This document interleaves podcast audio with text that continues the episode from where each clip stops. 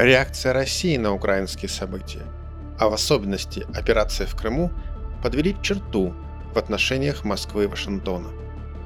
Теперь не только Америка, но и Россия делает в мире то, что считает нужным.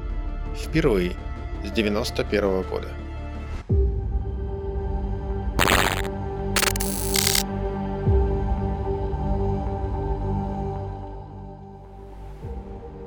Надо сказать, что ход с Крымом поставил и Соединенные Штаты, и их европейских союзников в тупик.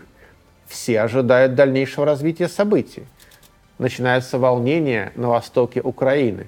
Российские активисты начинают захватывать административные здания на Донбассе. В марте и апреле 2014 года ситуация неопределенная. Однако уже к концу апреля понятно. Новые власти в Киеве попытаются силой восстановить контроль над востоком страны. Три ключевых города – Донецк, Луганск и Харьков. В них наиболее сильны пророссийские настроения. Кроме того, Одесса и, конечно же, определенное число сторонников есть у России в каждом крупном городе на востоке и юге Украины. Однако основные центры – это Донецк, Луганск, Харьков, Одесса. В Одессе происходит страшная трагедия – противники пророссийских групп закидывают бутылками с горючей смесью здание Дома профсоюзов. Гибнут десятки людей, сгоревших заживо. Это происходит 2 мая 2014 года. Одновременно с этим украинская армия начинает военную операцию на Донбассе. 2 мая начинается штурм Славянска. После Одессы и Славянска все ожидают российского военного вмешательства. Санкция парламента у президента России есть. Российская армия стремительно движется к границам Украины. Однако в Москву прилетает президент Швейцарского союза и глава ОБСЕ Бургхальтер. Он проводит переговоры с российским президентом. После этого политика России несколько меняется. Россия не вводит войска на Украину, ограничиваясь крымским референдумом и включением двух новых субъектов в состав Российской Федерации – Республики Крым и города Севастополь. На Донбассе ситуация иная. Россия признает Донбасс частью Украины. Киеву удается поставить под контроль Харьковскую область. Украинская армия начинает военную операцию в Донецкой и Луганской областях. Однако она завершается военной катастрофой. Хотя больше половины территории областей украинской армии удается поставить под контроль, ни Донецк, ни Луганск взять не удается. Вооруженные отряды самопровозглашенных ДНР Донецкой Народной Республики и ЛНР Луганской Народной Республики контратакуют и ловят украинскую армию сразу в несколько котлов. Изваринский котел, Южный котел, сражение под Илловайском, бои у Саурмогилы – все эти названия уже мелькали в фронтовых сводках в 1942-1943 годах, во время Второй мировой войны. Сейчас все по новой. В Киеве и на Западе говорят о том, что Россия вмешивается в конфликт на Донбассе. Действительно, среди вооруженных формирований ДНР и ЛНР много российских добровольцев. У них откуда-то появляется оружие. Война идет полным ходом. И Россия и Запад делают попытку остановить ее. После серьезных первых успехов украинской армии и контрнаступления ДНР и ЛНР устанавливается более-менее стабильная линия фронта. Донецк и Луганск под контролем ДНР и ЛНР. Значительная часть областей под контролем украинской армии. Фронт замер – в Минске подписываются Минские соглашения об урегулировании ситуации. Минские соглашения предусматривают, что Донецк и Луганск – это часть Украины. Однако они должны иметь особый статус, пользоваться автономией. Кроме того, права тех, кто воевал против киевских властей, должны быть защищены. Предполагалась амнистия. Вместе с тем ситуация продолжает оставаться напряженной. В начале 2015 года новая вспышка конфликта. Бои вокруг Дебальцева и Донецкого аэропорта. Наконец, вторые Минские соглашения. Снова попытка урегулировать ситуацию. Фактически в 2014-2015 годах на Донбассе появился замороженный конфликт. Он не до конца заморожен. Периодически вспыхивают боевые действия низкой и средней интенсивности. Новая горячая точка на пространстве бывшего Советского Союза в дополнение к Приднестровью, Карабаху, Южной Осетии, Абхазии появился Донбасс. В Сирии Москва не намерена уступать. Помимо сирийского экспресса, Россия играет решающую роль в недопущении новой военной операции США на Ближнем Востоке. Обострение. 2013 год. Газовая атака в Гуте. Гибнет мирное население. Запад обвиняет правительство Башара Асада в том, что он травит людей газом. Россия говорит, обвинения сфальсифицированы. Это провокация оппозиции. США в лице Барака Обамы говорят о том, что это красная черта. Мы много раз предупреждали Дамаск о неиспользовании химического оружия. Мы начинаем военную операцию против Сирии. Россия решила дипломатически переиграть США. Ей удалось убедить Асада отказаться от химического оружия под контролем Организации по запрещению химического оружия ОСХО. Москва говорит Вашингтону, вы обвиняете Асада в использовании химического оружия. Он готов совсем отказаться от него. И Вашингтон соглашается. Под контролем ОСХО Сирия ликвидирует свое химическое оружие. В дальнейшем газовая тема еще много раз будет всплывать в Сирии.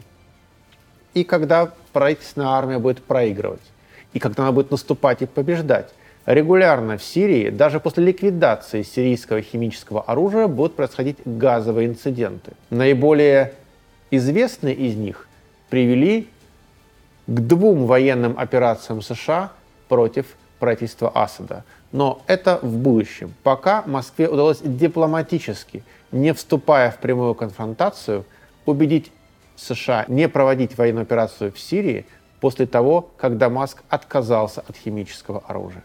Сирия, Ближний Восток постепенно становится вторым фронтом, на котором Россия постепенно вовлекается в конфронтацию с США.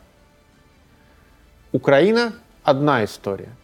Однако к лету 2015 года понятно, что правительство Башара Асада проигрывает войну оппозиции. Под его контролем 10-15% территории. Остальное занимает причудливый конгломерат оппозиционных сил и влиятельного, набравшего силу в регионе исламского государства Ирака и Ливанта, или ИГИЛ, организация, запрещенная в Российской Федерации. ИГИЛ контролирует примерно половину территории Сирии и треть территории Ирака, успешно громит иракские правительственные войска, наступает в Сирии – для Башара Асада сложилась критическая ситуация. В этих условиях Москва решается на достаточно рискованную, но смелую комбинацию. Попытаться военной силой спасти Башара Асада, потому что его падение – это пересечение еще одной красной линии. Москва объявила всем, что Асад ее союзник. И теперь уже не может отыграть назад – в 2015 году Путин выступает в ООН и говорит о необходимости совместной борьбы с терроризмом. Практически одновременно с этим Россия начинает первую военную операцию за пределами территории бывшего Советского Союза. Россия вводит войска в Сирию по просьбе действующего правительства. Авиабаза Хмеймим, на ней разворачивается группировка российской авиации. Российская армия начинает оказывать существенную помощь правительственным войскам в борьбе с оппозицией исламским государством. Многие критически оценивали возможности Москвы. На Западе говорили о новом Афганистане. Однако Россия впервые применила новую тактику в Сирии. Никакого ввода крупных масс войск. Общая численность российской группировки немногим больше одной бригады. Авиации немногим больше одного авиаполка – современная техника позволяет даже такими малыми силами решать военные вопросы. 2015 год является точкой невозврата. Россия продемонстрировала, что она теперь будет не только противодействовать американскому влиянию на территории бывшего СССР, но и выйдет за его пределы. 2016 год. Правительственным войскам при российской поддержке удается полностью зачистить Алеппо. В 2017 году прорвана блокада Дейра Зора. В 2018 ликвидируются внутренние котлы. Восточная Агута, Восточный Коломун, Растанский котел. Постепенно ситуация переламывается в пользу Башара Асада. Он фактически контролирует почти две трети территории страны всего лишь три года спустя после начала военной операции. Россия оправдывает свои действия борьбой с международным терроризмом.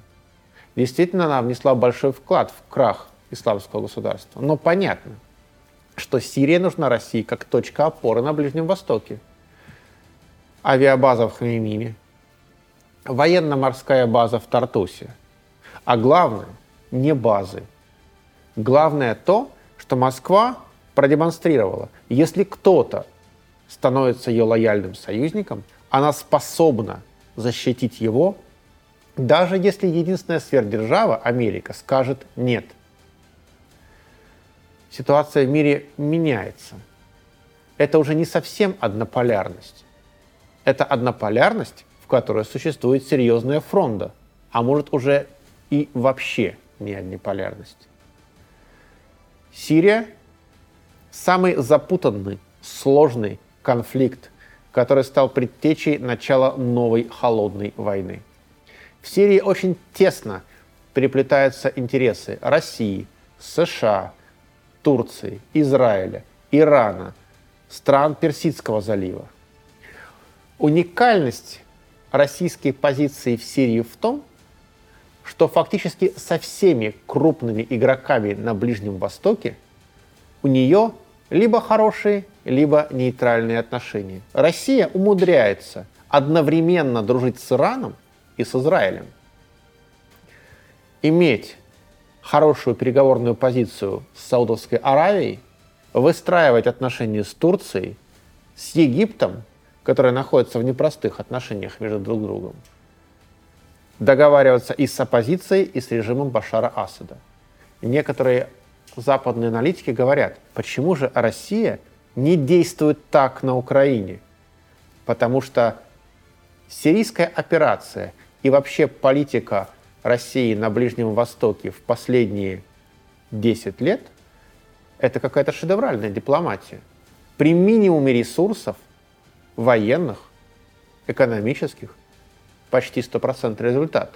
На Украине, которая гораздо ближе к России, чем Ближний Восток, которая является славянской страной, где практически все говорят на русском языке, которая раньше была частью Советского Союза. Абсолютно иная ситуация. Полный провал.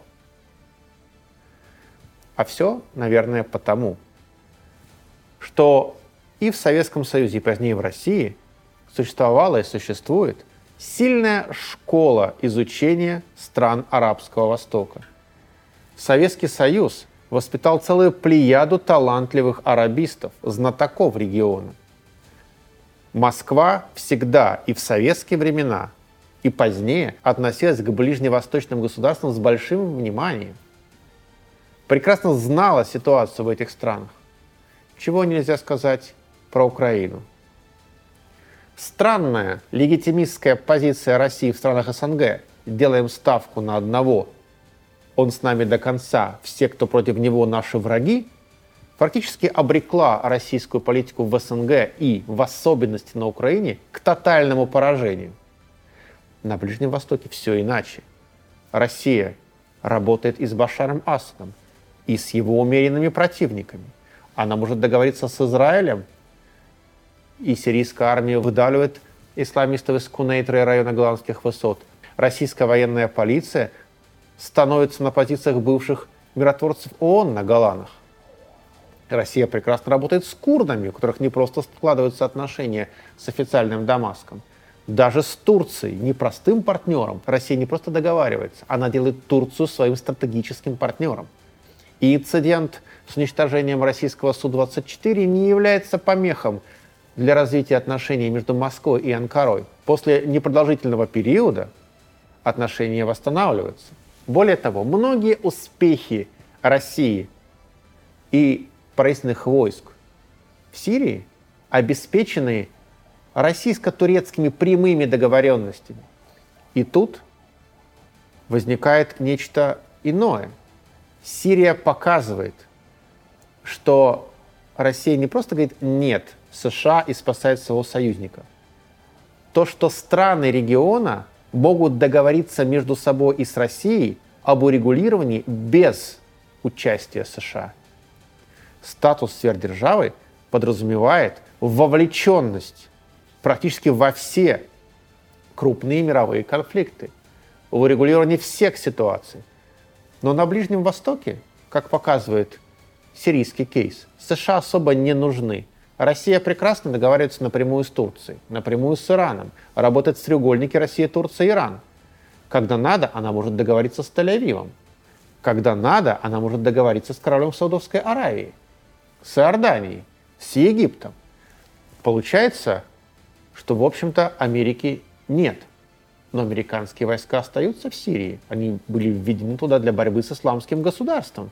Остаются без санкций сирийского правительства. И создается странная ситуация. США пытаются лезть в урегулирование конфликта, но они никому там не нужны. Это очень важное доказательство кризиса однополярности. Дело в том, что, конечно же, Россия в одиночку никогда бы не могла сломать однополярность. Но в мире создалось такое положение, что эта однополярность как бы уже не нужна. Без нее проще. США явно не справляется с ролью главного регулировщика всех конфликтов. И Сирия очень ярко это показывает. Таким образом, формируется как, как бы протохолодная война. Она вроде бы и началась, а вроде бы и нет. Пикировки идут, но все-таки стороны не доводят дело до прямой конфронтации. Появилось два фронта этой формирующейся новой холодной войны. Это Украина и Ближний Восток, или вернее Сирия. И там, и там результаты разные, но есть понимание того, что накал конфронтации между Россией и США растет в американской элите понимает, что что-то идет не так. Барак Обама, на которого возлагались многие надежды на то, что он исправит эту ситуацию, консолидирует союзников, вернет Америке лидирующие позиции, и явно не справился. И вот в 2016 году президентские выборы в США неожиданно выигрывает Дональд Трамп. Начинается очень короткий четырехлетний, но бурный период новейшей истории США. Трамп настроен на радикальные перемены. Make America Great Again. Сделаем Америку снова великой. Ключевое слово «снова великой». То есть Трамп подразумевает, что сейчас она не совсем великая, но надо вернуть былое величие. Трампу до лампочки холодная война с Россией. Он считает, что главным оппонентом США в мире является не Россия, а Китай, который стал экономикой номер два в мире, а по паритету покупательной способности ВВП Китая даже обошло Америку. Китай – ведущая экономическая держава мира. США нервничают из-за этого. Для Трампа главное – сдерживание Китая.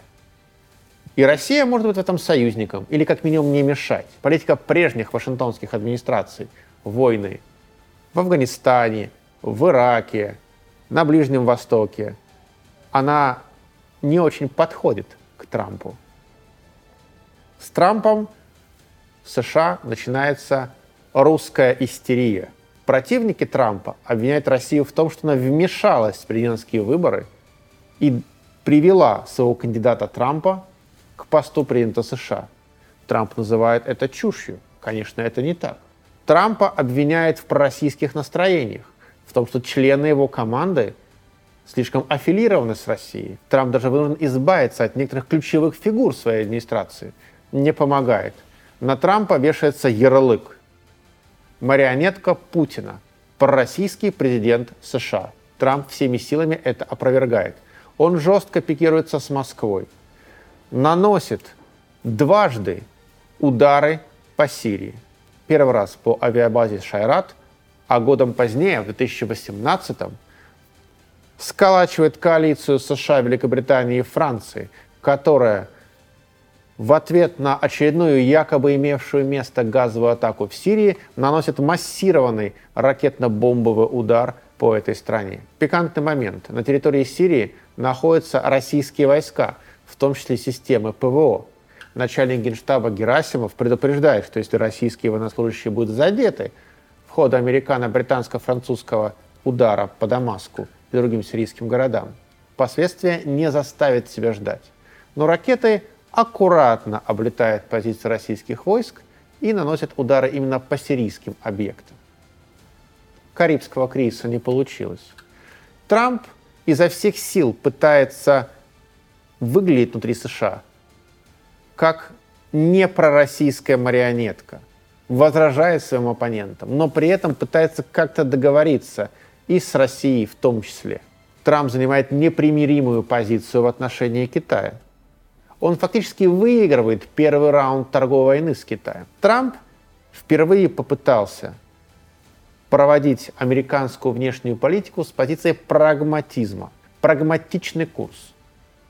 Холодная война с Россией никак не отвечает интересам США. С Россией надо договариваться, а враг номер один для США – это, конечно, Китай. Трамп хочет вывести войска из Афганистана. Он хочет завершить военную операцию против ИГИЛ в Сирии. ИГИЛ разгромлен фактически. Кроме того, Трамп пытается как бы реконфигурировать мир, показать, что мы должны по-новому выстроить отношения с европейскими союзниками. Это очень не нравится странам-членам НАТО. Трамп говорит, платите больше, тогда альянс нам выгоден. Мы не будем нести основное бремя защиты Европы, тем более, что от кого ее защищать? Трамп не считает Россию врагом. И за это попадает под шквал обвинений, что он пророссийский ставленник. Как показывает случай с Трампом, в США явно началась антироссийская истерия. То это страна-бензоколонка, как говорил Джон Маккейн, то это некая всемогущая держава, которая в информационном плане вмешивается в американские выборы, готовится захватить Украину, создает серьезные препятствия США на Ближнем Востоке. На самом деле все проще. Конечно, американской элите давно зрели настроение, что надо что-то менять. Америке необходима перестройка, перезагрузка, обновление. После того, как Обама не справился с этим, Трамп попытался изменить Америку по бизнесовому, управлять страной как бизнес-корпорацией. Однако он не сумел перебороть инерционность мышления американской политической элиты. Для них тезис, что Россия главный оппонент, остался неизменным с момента окончания Холодной войны. Хотя для Трампа было очевидно, что это не так. Конец немного предсказуем. Американский истеблишмент сделал все возможное, чтобы не допустить Трампа к победе на следующих президентских выборах. Выборы в ноябре 2020 года были достаточно скандальными в том плане, что породили сомнения прозрачности электоральных процессов в США. Побеждавший в четырех колеблющихся штатах Трамп внезапно проиграл в них, отказался признать свое поражение и попытался через суд доказать в том, что выборы были сфальсифицированы. Немыслимая ситуация для Америки. Дело в том, что ранее в США предпочитали избегать таких сценариев. Во время подсчета голосов на выборах между Кеннеди и Никсоном ссор не выносили из избы. Когда в 2000 году пересчитывали голоса в штате Флорида, между Джорджем Бушем-младшим и Альбертом Гором конфликта тоже удалось избежать. Трамп, проигравший выборы, обвинил своих противников в том, что они их фальсифицировали. чуть не впервые в истории США. И надо сказать, что у Трампа оказалось немало сторонников. Внутриполитическая ситуация в США накалилась, и уже в январе 2021 года мы стали свидетелем странного события. Штурм Капитолия, который был больше похож на какое-то косплей-шоу.